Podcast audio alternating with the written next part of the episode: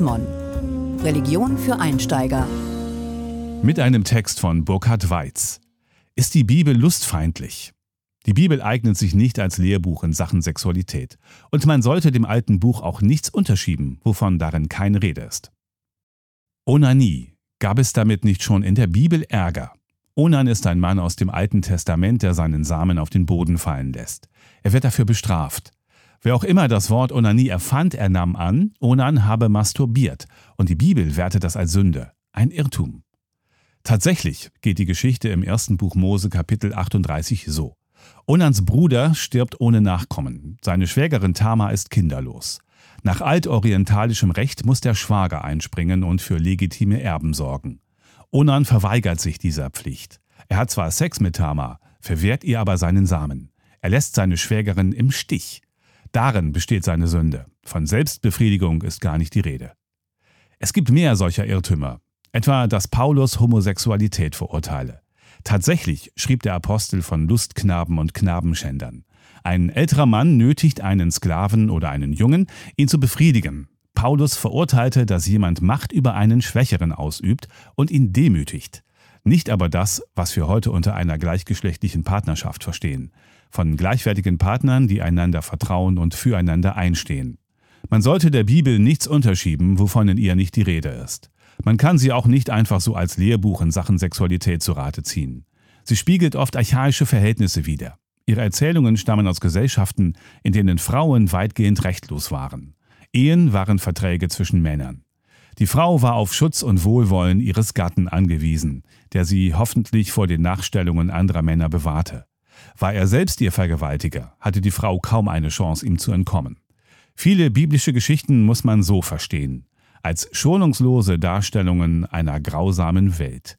Wer die Augen aufmacht, weiß, vieles davon ist heute noch Realität.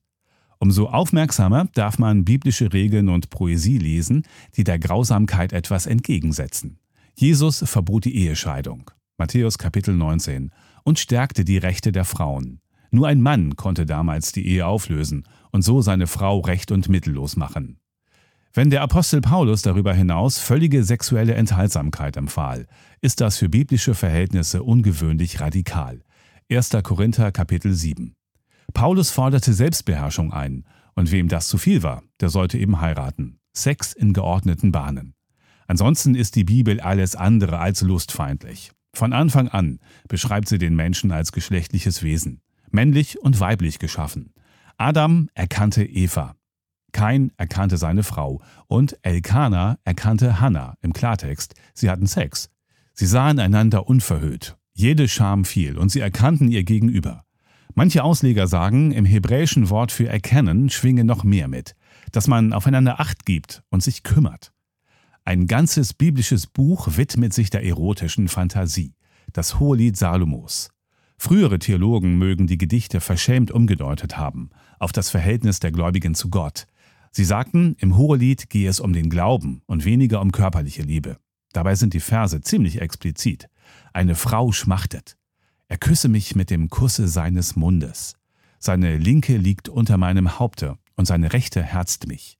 Ihr Freund antwortet, Rund sind deine Schenkel wie zwei Spangen. Dein Schoß ist wie ein runder Becher, dem nimmer Getränk mangelt. Deine beiden Brüste sind wie zwei Kitze, Zwillinge einer Gazelle. Alles dreht sich um leidenschaftlichen Sex und um Liebende, die einander achten. Mann und Frau sind ebenbürtig, sie kommen gleichermaßen zu Wort. Liebe ist stark wie der Tod und Leidenschaft unwiderstehlich wie das Totenreich. Ihre Glut ist feurig und eine gewaltige Flamme. Wenn einer alles Gut in seinem Haus um die Liebe geben wollte, würde man ihn verachten? Bestimmt nicht. Gelesen von Hans-Gerd Martens, Mai 2019. Mehr Informationen unter www.chrismon.de